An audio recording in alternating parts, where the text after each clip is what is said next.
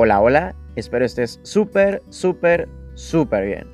Mi nombre es Cristian Huitrón y te doy la más cordial bienvenida a Abecedario, un intento de podcast donde este humilde escritor frustrado, atleta y estudiante universitario te compartirá algunas breves reflexiones sobre palabras que han marcado su vida y podrán marcar la tuya. Porque todos tenemos palabras que nos cambian, que nos enamoran o que nos confunden. Todo te lo voy a presentar de la forma más presuntuosa, divertida y breve posible, para que después de escucharme descubras algo que no sabías, profundices en algo que disfrutes, dudes de algo que conoces o asegures algo que amas.